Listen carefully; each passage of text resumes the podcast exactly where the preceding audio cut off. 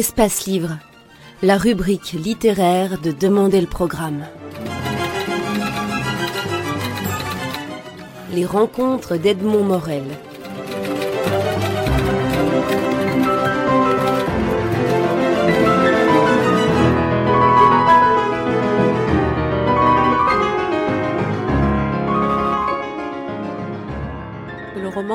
Plus un temps intérieur, ça va être la traversée assez longue d'un tunnel, vraiment, d'une obsession comme ça sur presque une année. Théâtre, c'est euh, quelque chose qui est plus euh, euh, de l'ordre de l'expiration, parce qu'on sait que ça va être une proposition. une fois qu'on a écrit le dialogue, il va y avoir l'imaginaire de tant de, personnes qui va se greffer autour et pour donner vie au texte, que c'est pas le même temps. Et moi, souvent, je pars à partir d'une image d'une image ou d'un de, de, de personnage et c'est c'est jamais, je me suis jamais posé la question, j'ai jamais hésité en fait entre le, roman et la pièce de théâtre. Par contre, quand j'ai écrit Bord de mer, qui était mon premier roman, comme c'était la première personne et que je n'avais aucune expérience romanesque, j'étais persuadée qu'on allait me dire haha, elle sait écrire que des pièces de théâtre et c'était vraiment bien parce que du coup j'étais libre. Je me suis dit bah tiens c'est pas un roman. Et je me suis dit, c'est un monologue, bah, tant pis, ils vont me dire que je ne savais pas faire autre chose, c'est pas grave. Et en fait, euh, euh, c'était bien de ne pas savoir qu'est-ce que c'est un roman. Alors dans ce cas-ci aussi, le, roman est écrit à la première personne, la narratrice est le, jeu, c'est une femme d'une cinquantaine d'années. Sa vie dans le roman bascule au moment où elle euh, lit par hasard une petite annonce dans un journal, une petite annonce qui est écrite euh, prétendument par euh, son premier amour, c'est de là que vient le titre Le premier amour. Le personnage de cette femme qui tout d'un coup laisse tout tomber pour partir à la rencontre de celui qui l'y invite et donc à traverser la France, vient, est venu comment? À quel moment est-ce que tout d'un coup ce personnage vous, vous est apparu?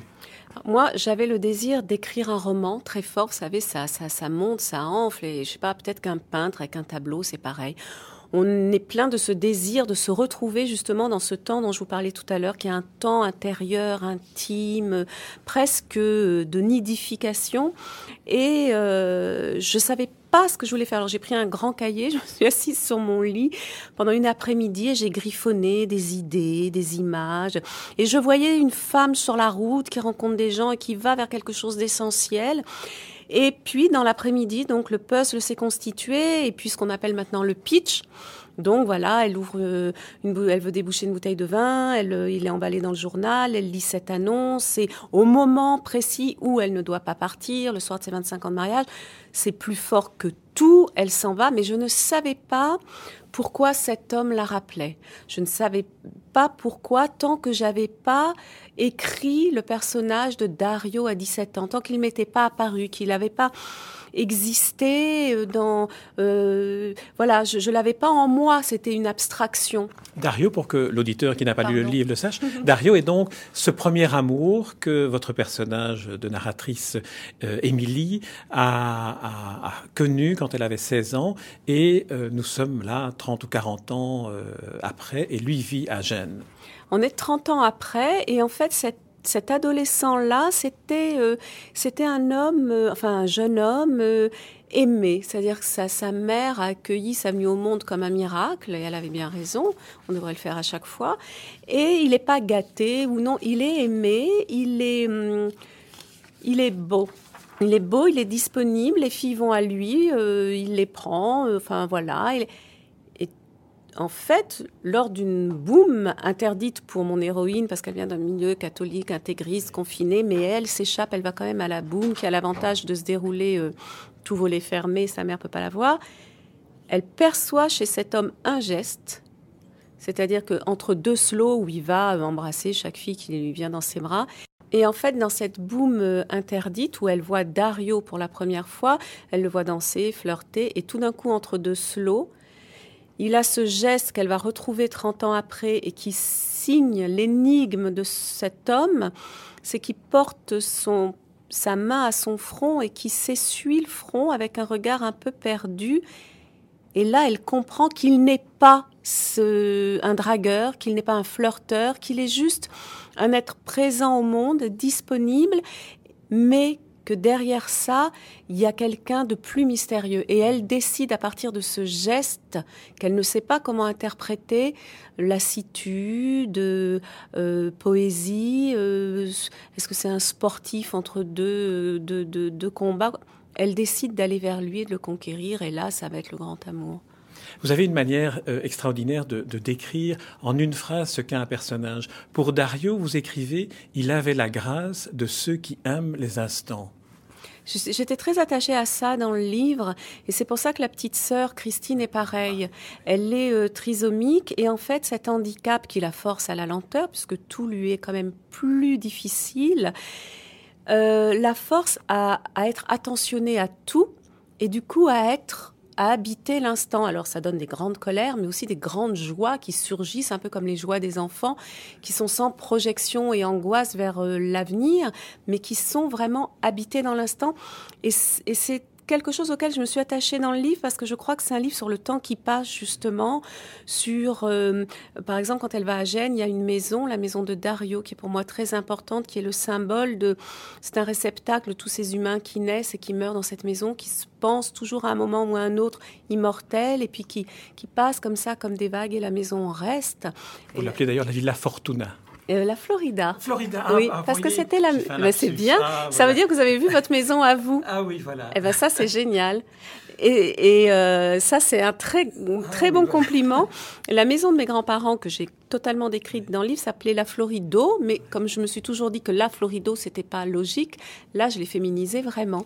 Et, euh, et en fait c'est vrai que euh, Dario est un homme de l'instant et que quand Émilie va le rejoindre, elle est tout d'un coup sensible aussi à l'instant et elle va pas prendre l'avion, elle va pas prendre le train, elle va pas prendre l'autoroute au début, elle va croiser des gens et elle va prendre le temps de s'arrêter avec eux ce qu'elle ne faisait pas dans sa vie à Paris, euh, travaillant, ayant des enfants, mariée, etc. Revenons un peu au personnage de, Christine, de la, de la grande sœur, la sœur aînée d'Émilie, qui est une enfant trisomique, et donc euh, qui, est finalement le, un enfant de, l'enfant Émilie. C'est une, sorte de, personnage pour lequel le temps s'est arrêté. Et j'ai eu le sentiment, en lisant votre livre, que tout ce, voyage que faisait Émilie était une sorte de métaphore du moment où s'était arrêtée la croissance de sa sœur Christine, c'est-à-dire un moment d'innocence à, laquelle, à la recherche de laquelle elle, part dans cette euh, à travers la France. Oui, ça c'est vrai. J'y avais pas songé, mais c'est vrai. Et d'ailleurs, c'est pour ça que quand elle retrouve Christine dans cette maison euh, pour handicapés adultes, dans laquelle l'ont heureusement laissé les parents parce qu'elle y est bien mieux, euh, et eh ben elles vont retrouver un jeu d'enfance qui est euh, le karaoké sans Mike Brandt, dans laquelle sa petite sœur va l'entraîner. Et, et d'ailleurs, après, elle va retrouver sa fille et quand elle la prend dans ses bras, elle ne sait pas pourquoi elle l'appelle mon bébé, mon bébé, tellement elle est euh, heureuse et surprise. Et c'est vrai que Christine, à l'image du roman, la ramène euh, concrètement à ça, aux sentiments euh, qui sont immuables et pérennes. Et paradoxalement, Christine, dans la perception qu'elle a des êtres, va à l'essentiel. C'est elle, Christine, qui dit, euh, quand elle a 50 ans, à Émilie, que son mariage, elle savait que son mari n'était pas un homme qui la, qui la rendrait heureuse. Elle l'avait senti. Oui, elle est un peu coquine aussi. Hein. Elle est un peu, elle est maline. Elle est, elle a un côté roublard aussi, Christine, parce que euh, sa sœur lui rappelle, dit, dis donc, t'as vu, hein, on t'avait pris dans le taxi de mon mari sur le premier Mirabeau avec Mike Brandt, et l'autre lui dit, ça va pas, ça n'allait pas. Mais pourquoi? Parce qu'on n'avait pas mis le compteur, mais on t'offrait la course. Non, c'est pas le taxi qui n'allait pas, c'est le mari. Et en fait, c'est vrai qu'elle a, elle connaît très bien sa sœur, et elle est restée euh, avec ce qu'elle a connu d'absolu de sa sœur. Elle l'a vue sortir de sa chrysalide, elle l'a vue adolescente. Tous les soirs, euh, Émilie racontait à sa sœur Christine ses amours avec Dario comme un feuilleton. Et euh, c'était presque une vie par procuration pour Christine, puisque c'était un monde auquel on ne lui avait pas donné accès, le monde des hommes et de, l'amour. Et euh, elle, elle est un témoin, elle est le témoin de cette fille-là, de cette Émilie-là. Il y a un parallèle à faire d'ailleurs, parce que Christine est une fanatique de Mike Brandt, elle chante ses chansons. Dario, tel qu'elle le voit pour Émilie, sa sœur Émilie, c'est finalement son Mike Brandt à elle. c'est vrai, c'est pas faux, parce qu'ils avaient quand même tous les deux une, gueule d'ange, comme on dit. Et puis euh, d'ailleurs, euh, Mike Brandt était au départ était muet. Et on va, Dario, adolescent, ne parle presque pas, et on va le retrouver euh, muet. Donc c'est vrai qu'il y a, mais ça c'est le travail inconscient de l'écriture qui fait qu'il y a des, il y a comme ça, euh, ça navigue entre les personnages et les époques à notre insu, mais en fait c'est, il y a une cohérence. Alors il y a une autre, euh, une autre alternance, mais qui là appartient euh, davantage euh, à, l'écriture que, que, je vous propose, de, je vous propose d'y réagir. le, le, récit alterne la réalité du voyage de ce road movie qu'effectue Émilie et les souvenirs qui l'assaillent.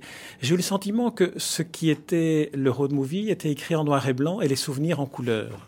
Mais c'est pas faux parce que pour moi c'est un changement de tempo. C'est un changement de rythme qui était assez agréable dans l'écriture parce que euh, c'est vrai que quand on est en voiture, euh, c'est propice à la songerie euh, et ça me permettait, moi, plus elle s'approchait de l'Italie, plus elle déroulait le, le ruban de l'asphalte et le ruban de sa vie pour que nous, on ait envie aussi de rejoindre ce Dario. Elle nous le donne à connaître plus elle avance, elle nous l'offre. Et euh, en même temps, je voulais pas que ce soit de la nostalgie, je voulais pas que ce soit un rêve de midinette infantile qui pense qu'elle va retomber amoureuse comme à 16 ans. Donc je voulais l'ancrer très fort dans le temps présent et la réalité des autres. Vous inventez aussi de très belles relations mère-fille. Mais parce que je crois qu'avec les enfants, c'est comme ça en fait. Euh, Émilie, donc sa fille Zoé, elle l'a eu au téléphone plusieurs fois pendant le voyage parce que les enfants demandent des comptes. T'as planté papa sur l'anniversaire et si t'avais fait ça à toi, mais qu'est-ce qui se passe? C'est normal. Légitimement, ils sont inquiets et choqués, ce qui est ce qui est naturel. Elle supporte mal cet arbitrage des enfants qui sont témoins forcément de la vie de couple. Et euh, donc, elle se, elle s'adore avec sa fille, mais elle se rate au téléphone. Elles n'ont pas le temps de se parler. Elles se comprennent mal et elles en sont malheureuses toutes les deux. Et quand elle arrive dans cette maison de retraite, sa fille, cette maison de retraite, enfin cette maison pour handicapés euh, âgés, sa fille lui fait la surprise d'être là. Et ce que j'aime bien, c'est qu'elle ne soit pas arrivée à se parler au téléphone, mais que le corps ne mente pas. C'est-à-dire que la première chose qu'elles ont envie de faire, c'est de se prendre dans les bras, de se respirer, de se Et, euh, et même si mon héroïne trouve ça impudique devant tout le monde dans cette salle, elle est surprise elle-même par ce débordement de tendresse et elle l'appelle mon bébé parce que je crois que c'est ce qui fait cet attachement viscéral des parents aux enfants, c'est qu'ils sont nos bébés pour toujours et avec ce besoin de protection et de, de presque de possession euh, inquiète et jalouse. Nous avons parlé des personnages féminins, il y a aussi deux personnages masculins qui m'ont euh, touché, cette fois-ci en tant que lecteur homme. C'est le père d'Émilie et euh, le mari d'Émilie. Alors parlons du, du mari, il s'appelle Marc. Au début du roman, on ne sait pas très bien, euh, on ne parvient pas à le, à le discerner. C'est vers le milieu du roman que, que vous précisez sa profession, chauffeur de taxi, et certaines de ses manies, comme de collectionner les histoires ou collectionner les objets perdus. C'est magnifique comme, euh, comme, comme, comme manière de, de, de faire un tableau d'un personnage. Parce que c'est toujours très compliqué de chercher les professions des personnages, parce qu'on a tendance à les enfermer dans une fonction sociale, comme nous, on dit, euh, euh, tiens, lui, il est médecin et, et lui, il est technicien de surface, on va avoir des idées tout de suite. Donc c'est très compliqué quand on cherche une profession que l'imaginaire du lecteur ne colle pas d'emblée quelque chose qui ne va pas être euh, ce, le, personnage. Et euh, le taxi, euh, c'est après plein de métiers. C'est un homme qui s'est fait tout seul, qui est un peu atypique, qui vient de province. J'aimais bien les métiers que je lui avais inventés avant parce qu'il y avait un petit côté roublard, un petit côté débrouille, tout ça. Et puis là, taxi, c'est pas du tout une profession qui me séduit. Et c'est pour ça que j'aimais bien que lui en fasse autre chose. Alors à la fois, il a ce côté gamin parce qu'il se bat euh, physiquement avec les gens, elle le soigne, il recommence, il est gueulard et tout. Et en même temps, c'est son monde, son taxi, et il veut que ses clients soient bien. Donc, euh, il en met des musiques, il garde des objets. Voilà, c'est... Euh, moi, je crois que j'ai été, en vous parlant, je pense que j'ai été influencée par l'homme au taxi dans le premier jour du reste de ta vie, le personnage de Jacques Gamblin. Et je me suis dit, ça, c'est un beau taxi. Parce qu'en général, ils sont pas tous toujours très accueillants, on va dire.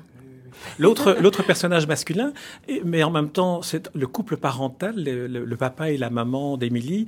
Là, c'est d'une férocité euh, terrible, la manière dont vous racontez les, repas de famille le soir, et vous le faites en, en, plaçant des, morceaux de ce qui se dit, mais qui se dit de, de banal au plus haut point. Ah, c'est vraiment triste. C'est-à-dire que la maman d'Émilie, à l'inverse d'Émilie, est une femme sacrifiée. C'est-à-dire, elle n'a pas eu accès à l'amour. Elle était amoureuse d'un protestant, donc c'était impossible puisqu'elle est d'un milieu catholique. Et euh, sur son lit de mort, son propre père l'a donnée en mariage à cet homme qu'elle va épouser, qui est beaucoup plus âgé qu'elle, qui n'est pas aimable, qui est qui est terne, qui est confit, qui est confiné. Et elle, cette femme déjà à qui on a refusé euh, l'amour, son premier enfant est trisomique et au lieu de peut-être de gueuler de rage ou de l'aimer ou de pleurer ou de, ou de la revendiquer ou je ne sais quoi, va en fait euh, être envahi de, de, ce précepte catholique euh, offre-le à Dieu, offre ta douleur à Dieu, ce qui va l'empêcher de vivre cette maternité compliquée.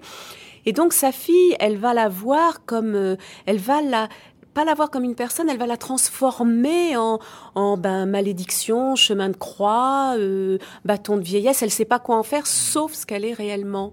Elle ne peut pas la voir, mais c'est une femme, moi, que j'aime bien, que j'aurais jamais voulu avoir comme mère, mais... Euh, c'est un martyr, un personnage martyr. Oui, c'est un personnage sacrifié. Elle a été sacrifiée.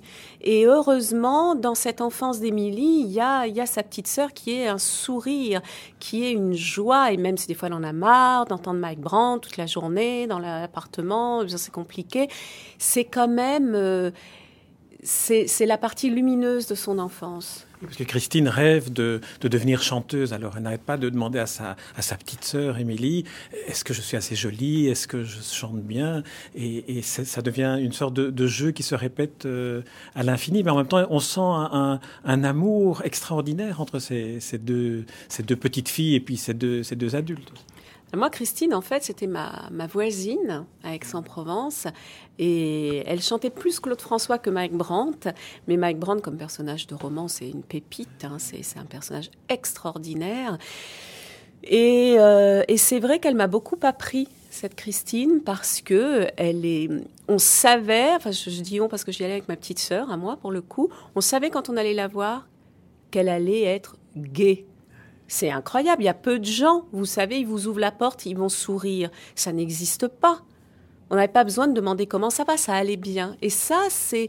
Je savais pas qu'un jour, elle serait un personnage de mes romans, mais euh, quand j'ai revu, quand j'ai repensé à Aix, où j'ai grandi, tout de suite, j'ai vu Christine.